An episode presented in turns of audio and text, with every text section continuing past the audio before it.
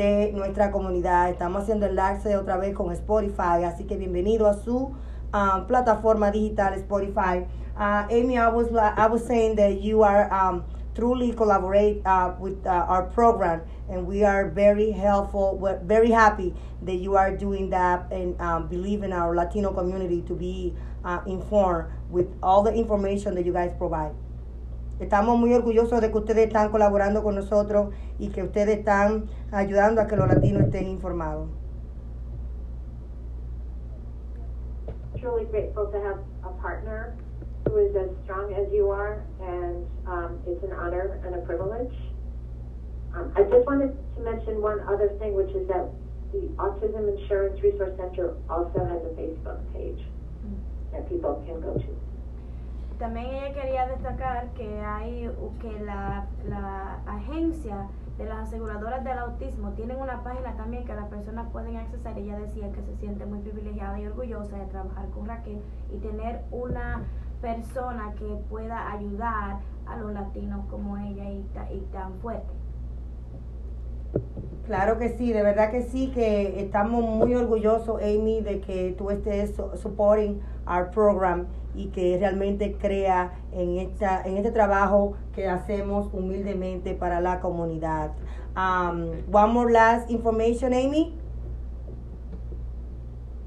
Um, don't suffer alone. Reach out for help. We can help you try to find a provider. We can, if you have insurance problems, we can help. Um, and we look forward to hearing from people.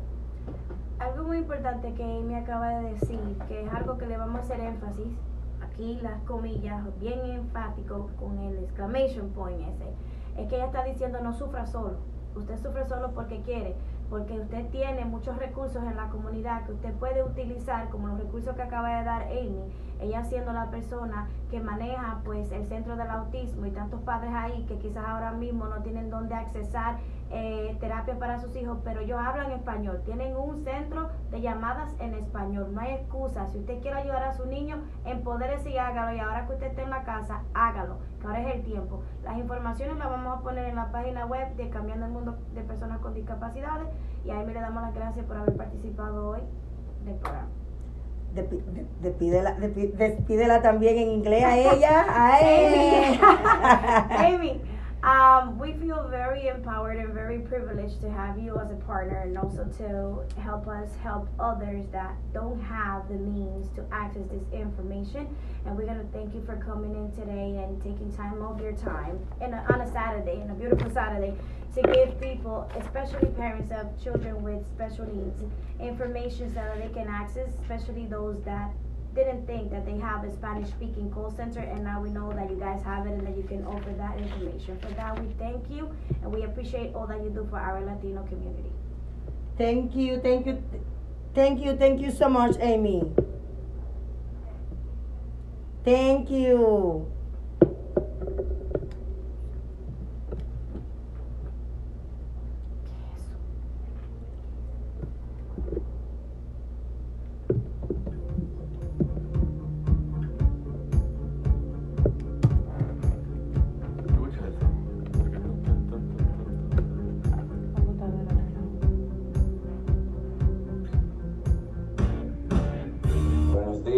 Raquel y a todo el equipo que trabaja en este bello programa. ¿Hay un ruido?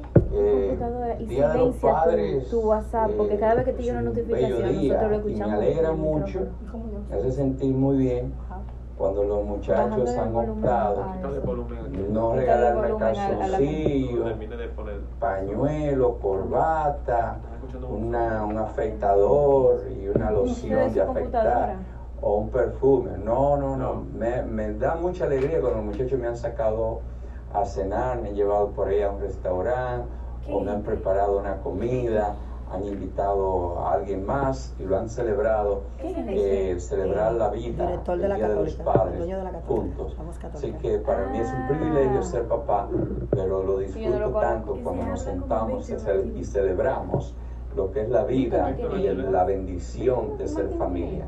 Bendiciones para todos, feliz Día de los Padres. ¿A. También hay muchas madres solteras, muchas madres solteras que hacen el trabajo como papá. Y y a ellas que tengan presente que Dios le pagará en doble porción. Que sigan adelante y no se den por vencidos. Feliz Día de los Padres. Acéptame como soy y amarás mis virtudes.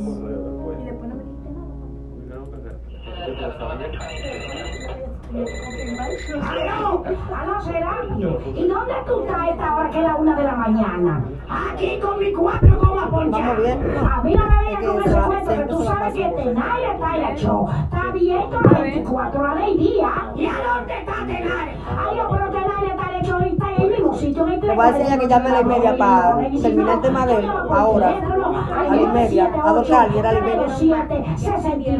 Pero que llegue, está bien, ella va a llamar.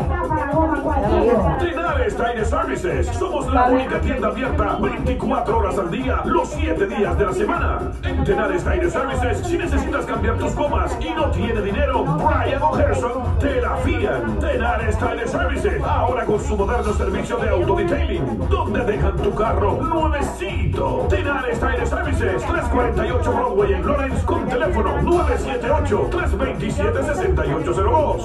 El lugar para tus gomas nuevas es Tenares Tire Services. Vamos a terminar con el tema de él. Mencionaba otra cosa. Hay que mencionar el libro. Yo tengo que mencionar una cosa aquí. Y una vez cuando la pasemos a ella, pues con ella cerramos el programa. Mejor así, porque ella estaba evidente. Yo no iba a durar con una llamada de ella hasta la, hasta la 978-530-4700. Ella vaya- porque ella no llama después, no entramos la llamada después de la última pausa. La última pausa la no Déjale 40. Porque tú quieres lucir un pelo hermoso, brillante, radiante. Visita Vecina Beauty Supply, donde la belleza comienza. Distribuidores exclusivos de Agro, Missani, Alpha Pal, Italia y más. Hacemos delivery para salones y barberías en todo Massachusetts y gran parte de Rhode Island y New Hampshire. Vecina Beauty Supply, cinco tiendas para servirte mejor. En Jamaica Plain, Roxbury, Lynn y Lawrence. 978-557-0090. Vecina Beauty Supply. Ya sabrás. En Lawrence hay una foto. No más de 20 Que yo- años sirviéndole a Ey, la comunidad. ponte, ponte. Hoy no, hoy qué foto de Así mismo va a salir. competencia, con un No me saque a mí, 35% yo de me descuento quedo en con la ella. persona No, foto, hoy por toda la no. marca. Esto y mucho más en Joyería Brothers, 36 de la calle Jackson, esquina Common, en Lawrence. Teléfono 978 Ya, ya lo resolví, ya yo sé que de ahí, yo no lo voy a usar. Visítalos y comprueba que son los únicos. Joyería Brothers. Con, con la verdad. ¿Qué pasa? Porque nosotros tenemos Tu que sonrisa es una parte importante de quien tú eres. Y aquí en Lawrence Braces nosotros estudiantes. entendemos Si lo van a tener en la casa Usamos la más avanzada tecnología para darte esa sonrisa que tanto mereces y te hace sentir mejor.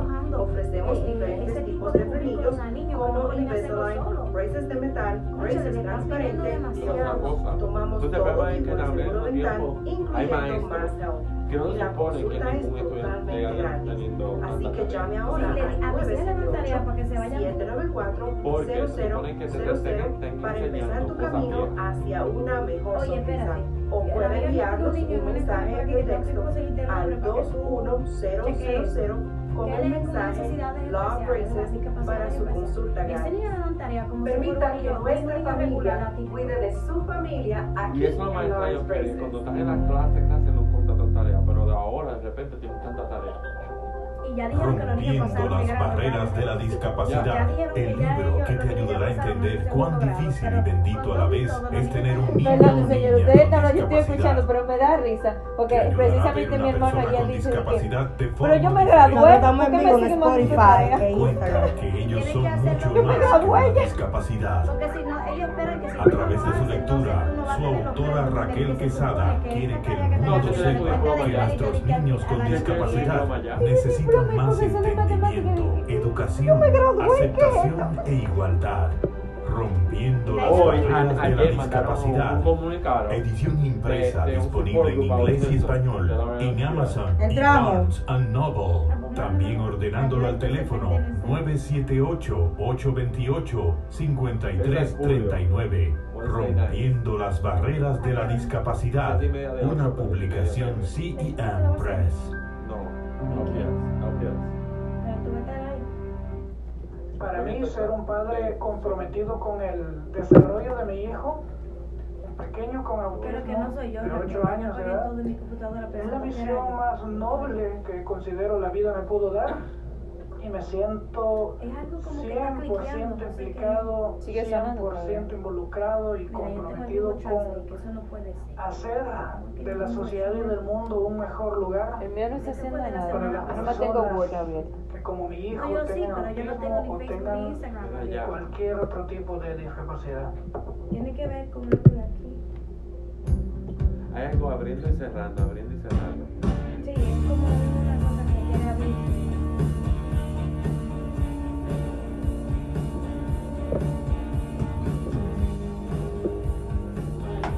¿Y por qué está pegado ese ruido? No sabía. Pero se oye en el aire. Ajá. Mira, mira, a ver, dale mute a, a esta computadora abajo, a ver si eso lo para.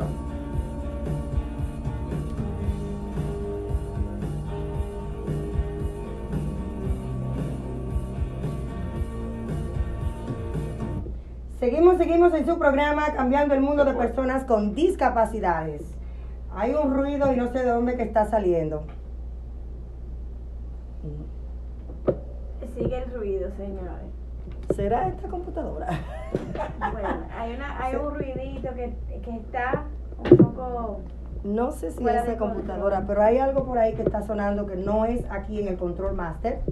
Eh, hoy, eh, ayer, estuvimos celebrando el Día Mundial contra el Trabajo Infantil. El 12 de junio se celebra el Día Internacional Mundial de el Trabajo contra la Infancia. Hay muchos niños que son explotados a nivel mundial, que son puestos a trabajar desde temprana edad, causando un trauma y no permitiéndole desarrollarse en su educación o con su niñez en general. También hoy estamos celebrando el Día Internacional de la Sensibilización sobre el albino.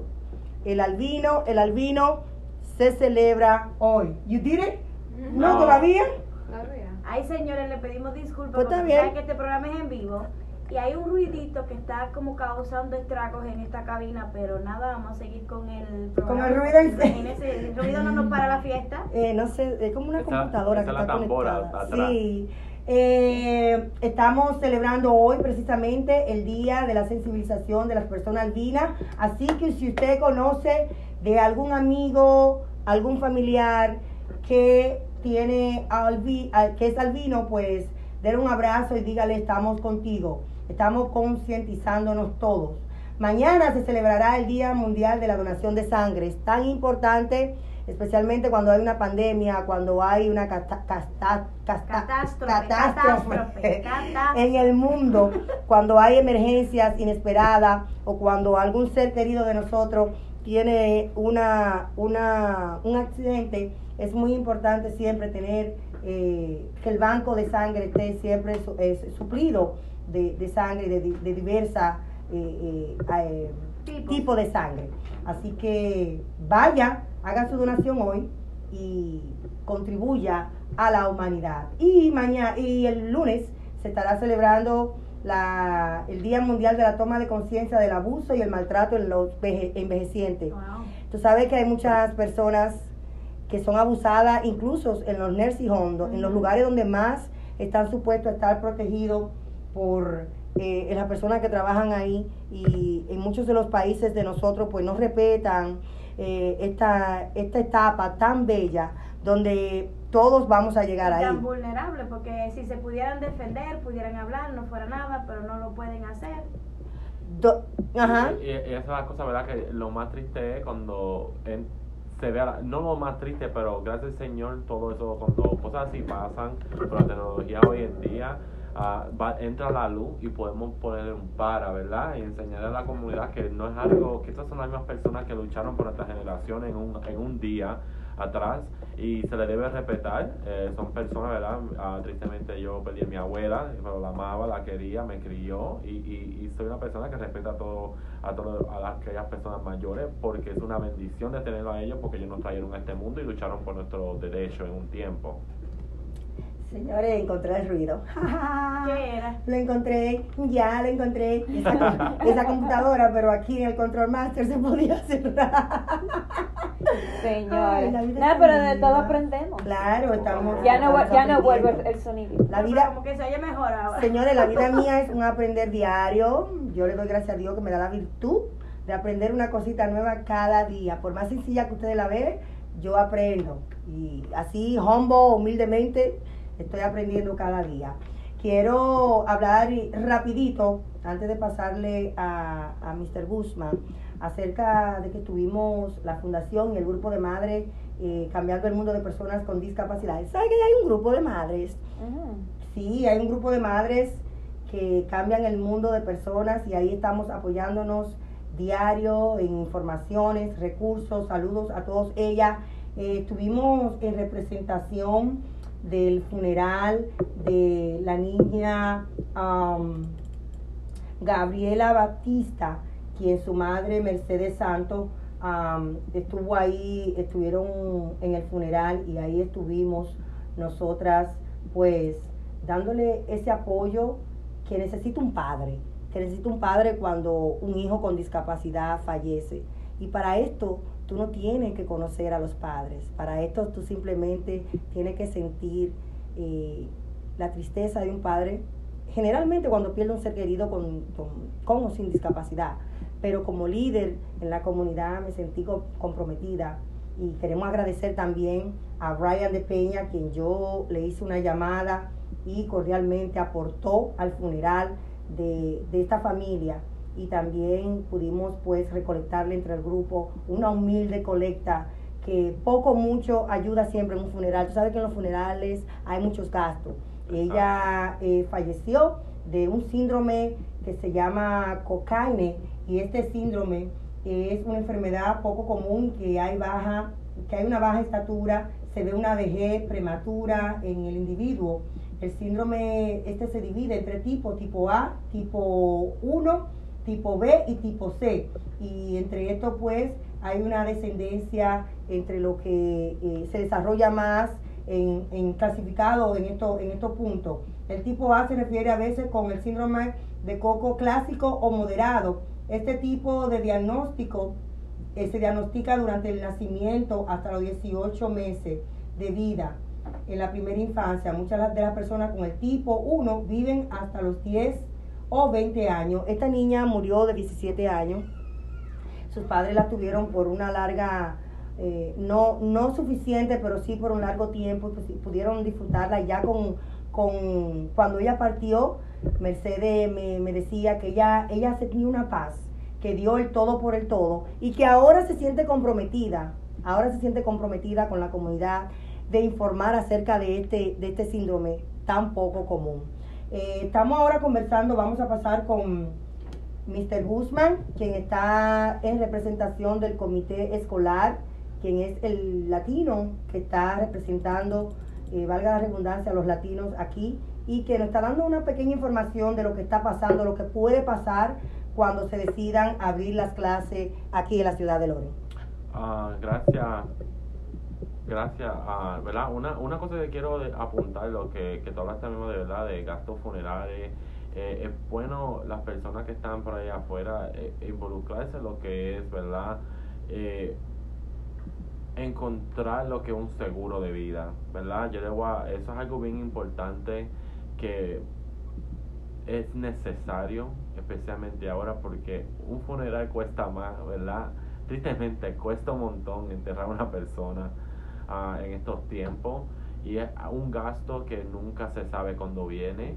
ah, pero sí le imploro a mi familia, ti- tenemos todito seguro de vida porque es algo bien importante de tener en la vida por si algo pasa inmediatamente, no haga un, no haga un, un miedo que no tengamos los fondos para poder darle a esa persona un último adiós, ¿verdad? Que se merece. Y algo que nosotros latinos no nos educamos en eso. Um, yo tengo mi seguro de vida, mi esposo también, eh, tenemos la casa asegurada, porque es vital. eh, y mira, la pandemia llegó, muchas personas fallecieron y no tenían seguro de vida. Entonces sus familiares tuvieron que salir a buscar para el funeral. Vamos a tener a Sara Pérez, quien más adelante en, en otro programa estará dando esa información. La escuela. Entonces, están ustedes eh, organizándose. ¿Para cuándo la escuela de Loren va a abrir? So, eh, en verdad, en verdad, no. En verdad, verdad. En verdad, en verdad, no hay. No hay un decir. Sí dice, hay, hay información que para el fall van, vamos, van a estar abriendo las escuelas públicas. Ahora mismo hay un grupo específicamente en Loren donde hay más de ah, 70 personas. ah, donde de esas 70 personas, las personas involucradas son personas de departamento, padres, estudiantes ah, que están ah, buscando las operaciones y cómo van a incluir.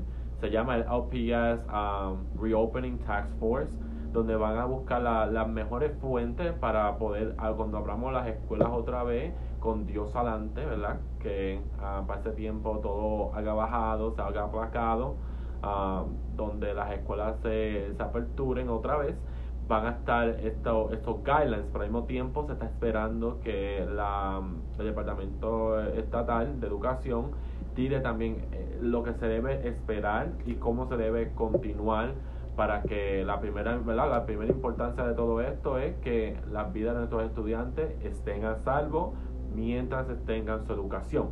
Pero al mismo tiempo, Raquel, que tú estás pasando, los maestros tienen miedo.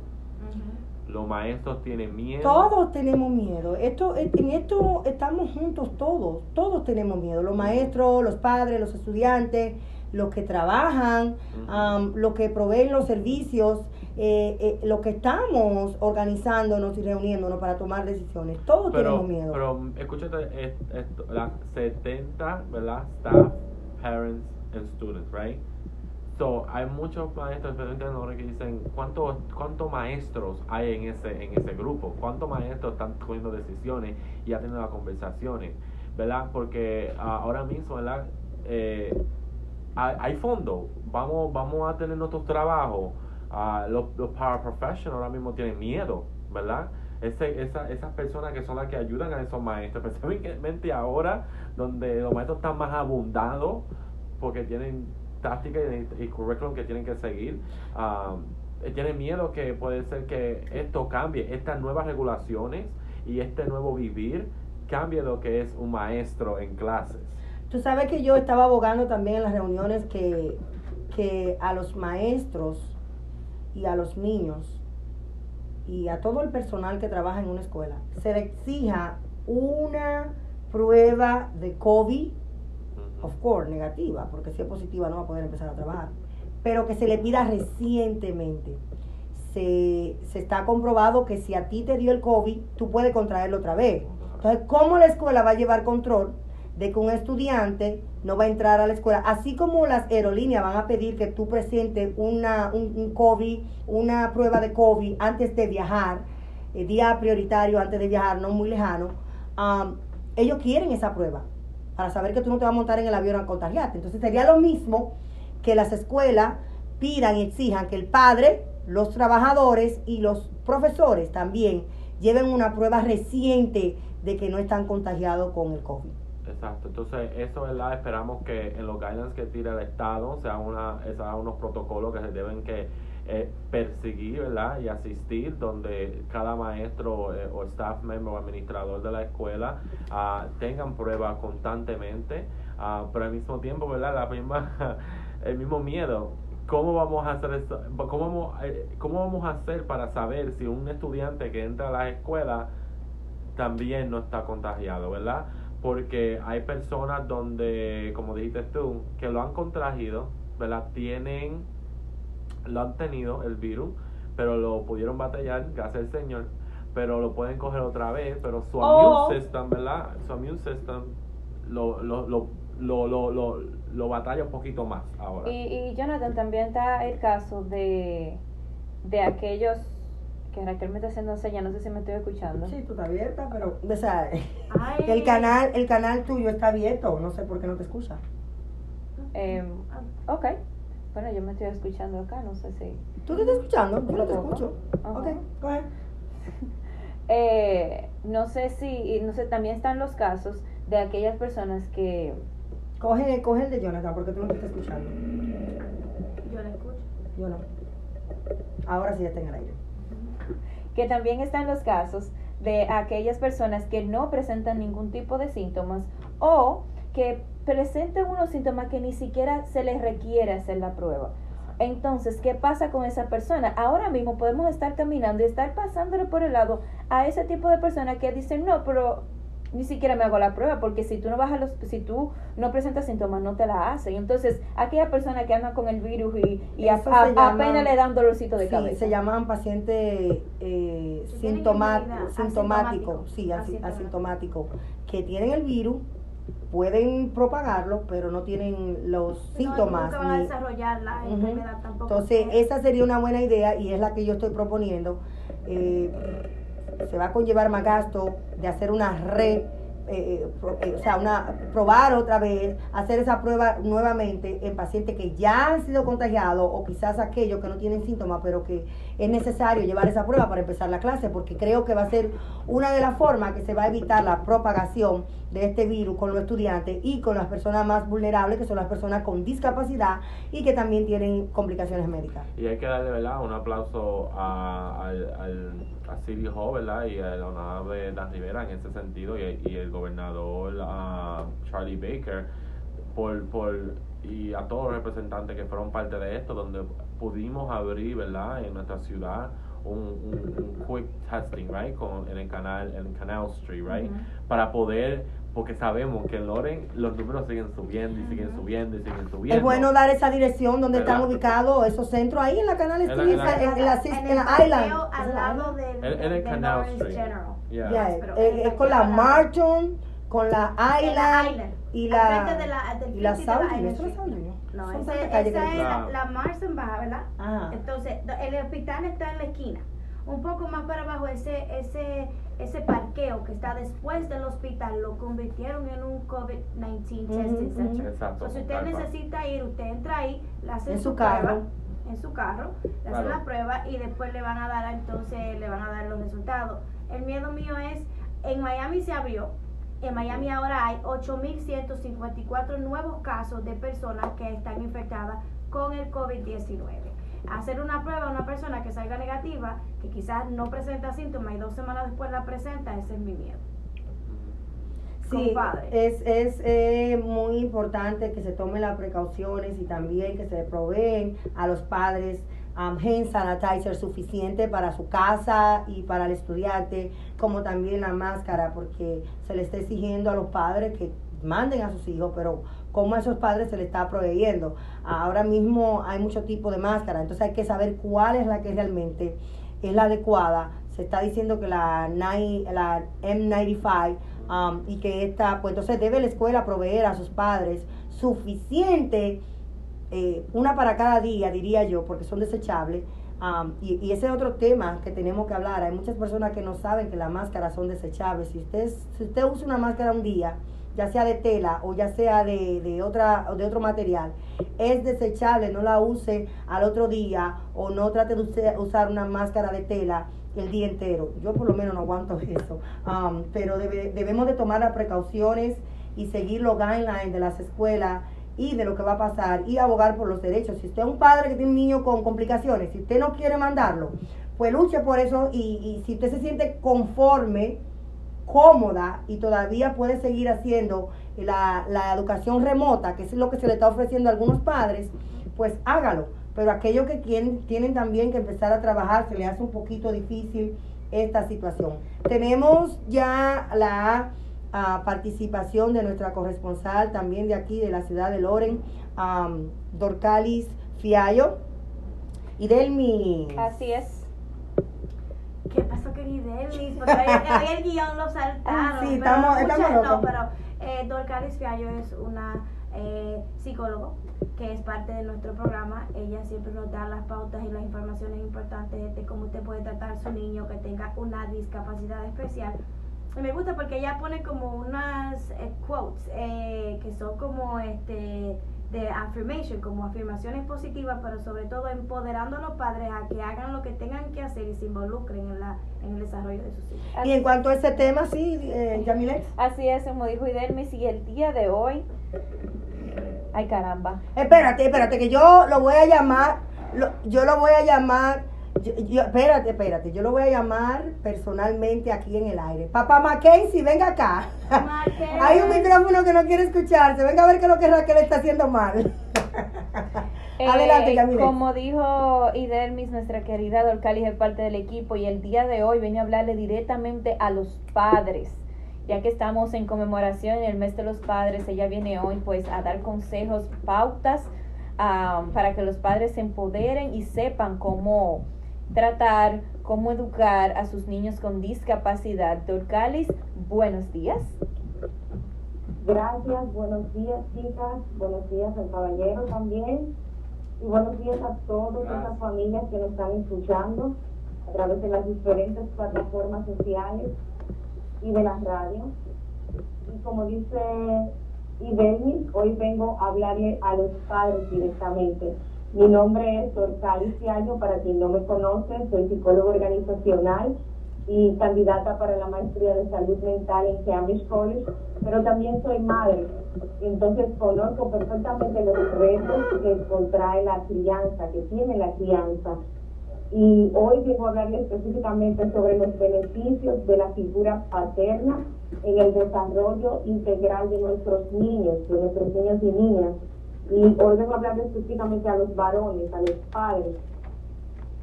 Siempre que hablamos de crianza, hablamos en femenino, hablamos eh, para las mujeres y eso es lo que vamos a, a cambiar y eso es lo que estamos cambiando, hablando sobre esa nueva masculinidad positiva, sobre el rol del padre en la casa, en el hogar, desde los primeros días de, de nacido, desde el apoyo a tu pareja durante el embarazo.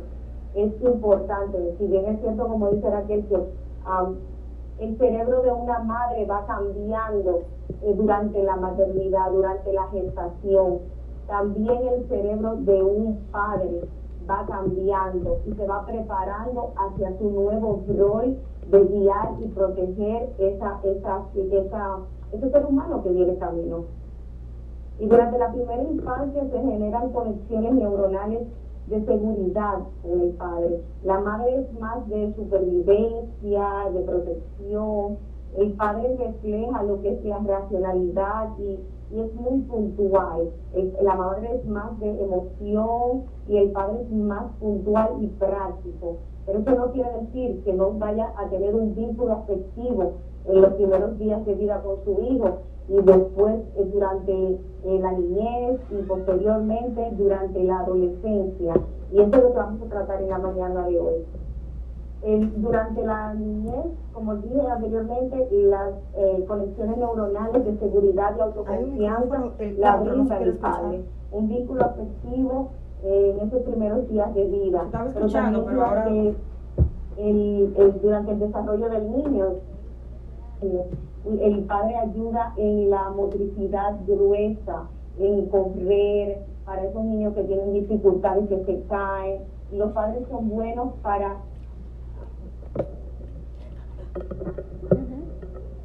No. quizás que es eh, lo que se espera de la figura paterna. Para eh, jugando, los niños aprenden a través del juego. ¿Me están escuchando? Sí, sí, sí, estamos aquí, estamos escuchándote. Estamos escuchando. los niños aprenden a través del juego y el padre es un excelente para, para durante el juego poner límites y especialmente a los varones le enseña hasta dónde llega su, su for- fortaleza de varón y a, los, y a las niñas también. Por eso hay muchos padres que acompañan a sus niñas a karate, a, artes marciales, diferentes tipos, a natación. Y eso es lo que queremos, ver más involucramiento de los padres, que los padres se involucren más en la crianza. Eh, los padres también son buenos para ayudar a los hijos a salir de la zona de confort. Siempre impulsan hacia algo mejor, hacia eh, un reto más. Durante la adolescencia es, es como expláyate papá, durante la adolescencia es tu tiempo de ser el guía de tu hijo y de tu hija. Se va a coger como, como figura de autoridad, pero también con respeto, con respeto y sintonizando en, la, en las emociones de tu adolescente. Durante la adolescencia es el tiempo especial para el padre conectar con, con, ese, con ese adolescente eh, a través de la empatía, a través de acompañarlo en esos retos y en esas eh, en esa nueva vida de, de, de altas y bajas, un, un, un mood que tienen los adolescentes, que en la mañana amanecen contentos, en la tarde un poco tristes, pero luego en la noche están alegres otra vez, propio de, de la misma adolescencia. Y el padre bueno, Tú sabes, tú sabes que eh, yo estoy escuchándote hablar y estoy pensando en aquellos padres que han optado estar en la vida de sus seres queridos con discapacidad o sin discapacidad. Y estoy pensando en mi niñez. Yo lo puedo decir públicamente, me crié sin el amor, sin ese ser querido, sin esa sin ese rol de padre. Me crié sin padre pero estoy agradecida por Dios que me ha dado un esposo que es 100% un buen padre, un padre abnegado, un padre entregado, un padre que siempre está ahí, se quita a él para dar lo mejor de sí a mi hijo y a sus hijos. Y mirando el libro y viendo a mi esposo con su capa de superhéroe, nosotros los hijos en algún momento de nuestra niñez vemos a nuestros padres como superhéroes, que lo pueden todo o que si se meten en problemas, yo voy a buscar a mi papá y tú verás lo que tu papá te va a hacer. Pero está esa parte de que cuando tú no estás en la vida de tus hijos, tus hijos nacen con trauma, nacen con, eh, crecen con frustraciones y con inseguridades. Hoy estamos hablando del fortalecimiento de los padres cuando están presentes en la vida de sus hijos. Te invito, Dorcalis, que en, otro programa, antes de que se acabe este mes, hablemos de los traumas que reciben los niños eh, cuando no están los padres eh, y las inseguridades que crecen estos niños cuando no están en la vida de sus hijos. Gracias a Dios, gracias a Dios, yo superé todo eso, no tengo ningún trauma. Eh, bendigo la vida de mi padre que falleció a la edad de los 45 años bendigo la vida que Él eligió de no estar en mi vida, pero, pero eh, estoy tratando de ser un mejor ser humano con mis hijos y una mejor madre y en conjunto con mi esposo de sacar nuestros hijos adelante. Pero el trauma, eh, eh, si el niño o ese joven o esa persona no lo trabaja, siempre va a estar ahí, siempre va a estar esa falta, ese vacío que un padre deja y hace cuando no está en la vida de sus hijos. Sí, ah, la organización Save the Children dice para el 2015 que el 84% de, de los hogares en Latinoamérica están eh, siendo guiados por madres, cabeza de familia, y cito, así mismo yo dicen, y por padres que mm, no, eh, no están por una razón u otra en la vida de, de sus hijos. Y eso es lo que quiero dejarle eh, esta mañana a los padres que nos escuchan. Piensa ¿Qué padre hubiese querido tú tener cuando fuiste un niño? Y trabaja para ser ese mismo padre que tú quisiste para ti, trabaja ese padre para dárselo a tus hijos. Hay muchas herramientas, hay muchas organizaciones hay afuera que pueden ayudarte. Eh, la paternidad, nadie, nadie te pasa un libro y te dice, esta es la forma de criar y esta es la forma correcta. No, eh, tú te puedes ir educando y te puedes ir formando en el tiempo. Y también quiero hacer un llamado a las madres, vamos a, a incluir más a los padres, eh, porque por ejemplo eh, las madres quizás dicen, yo lo hago mejor, yo le cambio el pamper. Yo... Eso pensaba yo, eso pensaba yo y yo me creía que era yo la que tenía el control de todo. Ahora yo me hago la loca. y más bueno que eso. claro, porque le, estoy dando un mensaje positivo a mi esposo de que tú lo puedes hacer, no importa si lo haces bien o mal, yo, tú estás en control de la situación y yo he aprendido a lay back un poquito más porque también he pensado, wow, yo no voy a estar aquí, un día voy a estar de viaje, un día voy a estar haciendo otras cosas o trabajando. Yo quiero que tú también tengas el control de la situación y eso es lo que tenemos que hacer. Que that's okay if you don't do it the way that I do it, but you do it in your way. Tú lo estás haciendo en tu, en tu modo y lo estás haciendo bien. Por supuesto, y le estás favoreciendo un vínculo, el, el vínculo afectivo que tanto hemos hablado entre la figura paterna y ese hijo, que es tan importante. Así como el vínculo y el apego de la madre hacia el niño, así existe ese vínculo afectivo entre la figura paterna y ese niño que se va desarrollando poco a poco y se va desarrollando en la, error, en la práctica y el error. Si no le hacen los pampers como él, mañana él va a aprender, más, más adelante va a aprender, pero déjalo participar. Y los hombres se han acomodado también un poco, que, oh, ella lo lleva al médico, eh, durante ya la niñez ella lo lleva a la escuela, participar más, te invito a ti padre que me estás escuchando, participa más de las actividades de la escuela de tu hijo y de tu hija. La, deser- la deserción escolar es menos cuando los padres y la figura paterna participan más sobre los actos de la escuela, sobre el maestro, por esa, por esa figura de autoridad y límite al que estábamos hablando anteriormente, esa figura de que, oh, mami, mami me puede dar un chance, pero papi, papi me dice que vamos a hacer nuevo, papi. Y trabajar en equipo, trabajar en equipo y que todos estén en la misma página, no quitarle, no quitarle el, el, el control, sino hacerle saber a esos niños que los dos estamos en control, en control de tu educación, de tu bienestar y de tu futuro. Otro tema que quería ya rapidito eh, eh, eh, decir y no lo quiero pasar por alto es que algunos padres op- optan por discriminar a sus hijos, lo discriminan cuando tienen una discapacidad, no lo quieren sacar quizá por vergüenza, por no sentirse orgulloso de que su hijo tenga un- una X discapacidad, de sacarlo a la sociedad o ni siquiera decir que tienen un hijo con discapacidad. Ese es un tema que, que, como digo yo siempre, pica y se extiende, de que hay que hablarlo y seguir hablándolo, porque hay muchos padres que discriminan a sus hijos ellos mismos porque tienen una discapacidad. Entonces, eh, el niño lo siente, el niño siente ese rechazo, el niño siente que su papá, quien debe estar ahí para protegerlo, no está porque se siente avergonzado de mí. Eh, son muchos de los temas que he escuchado que las madres eh, me llaman y me dicen, mira, está ocurriendo esto en mi casa, mi, mi esposo no quiere aceptar que su hijo tiene una discapacidad y al mismo tiempo me lo está discriminando, no, no acepta, no busca ayuda, no entiende que tiene una discapacidad, no quiere sacarlo. O sus hermanitos también lo discriminan. Eh, escuché un tema el, miércoles acerca de alguien que me dijo eso mismo, que había una familia o hay una familia que cuando sale al mall, los hermanitos le dicen a la mamá, vete tú por allí y nosotros vamos solos a caminar en el mall porque no quiero que la gente se enteren que yo tengo un hermanito con discapacidad. Eso es un dolor que, que, que me da bastante de que nosotros los padres estemos criando hijos así, porque no es culpa de los hijos, es culpa de los padres.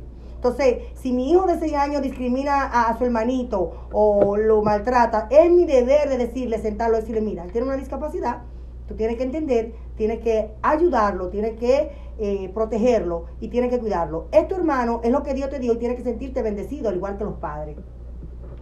Sí, y eso, cuando el padre es el que hace eso, que se siente avergonzado y discrimina a su propio hijo con discapacidad, ah, viene desde el background del padre. Fue cómo fue él tratado durante la infancia. Aparte también viene de la del estigma de la sociedad a, a las discapacidades, a las discapacidades y de cómo él se siente con él mismo ante la sociedad. La seguridad y la autoestima de un padre tiene que impactar positivamente a ese hijo, defenderlo ante todo. Y recuerden, aquí lo hablamos anteriormente, el sentido de pertenencia. Su o sin discapacidad necesita sentirse perteneciente a tu familia, ese vínculo contigo. Y aceptado también, manita, ya se nos fue el tiempo, quiero darle continuidad, sí, continuidad a este tema porque está también ah, el tema de que cuando el padre no se siente, como dijiste, eh, orgulloso de tener un hijo con discapacidad, así mismo esa percepción la familia lo recibe. Entonces después le echan la culpa, no, que mi mamá no lo, no lo acepta o que mi, mi hermano, pero cómo tú estás presentando ese niño, lo estás presentando ante la sociedad, ante tu familia con orgullo, lo estás involucrando. Exacto.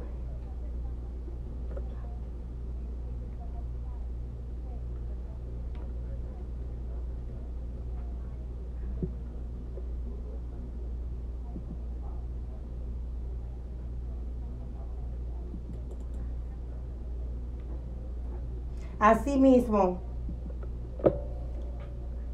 Así mismo, así es. Ese programa, como dije, pica y se extiende y hay que hablarlo más porque entendemos que es importante que los padres se involucren, es importante que los padres está, estén en la vida de sus hijos. Y como yo lo digo abiertamente, me crié sin el amor de padre.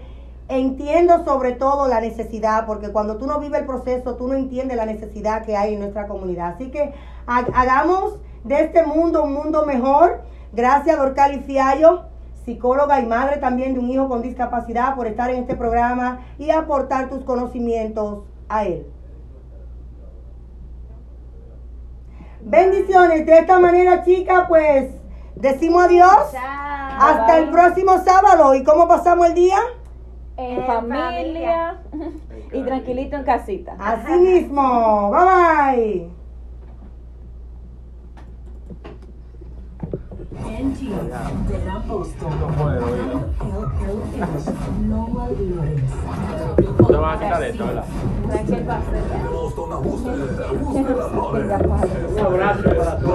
Gracias, gracias. La Mega. Ay, mi gente, bye bye. Me parece que sí le adiós. Beso. Mira, yo tengo que esto.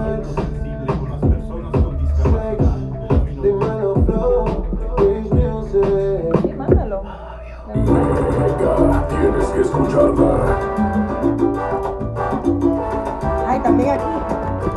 Bye bye, mi gente de Spotify. Bendiciones. Hasta la próxima.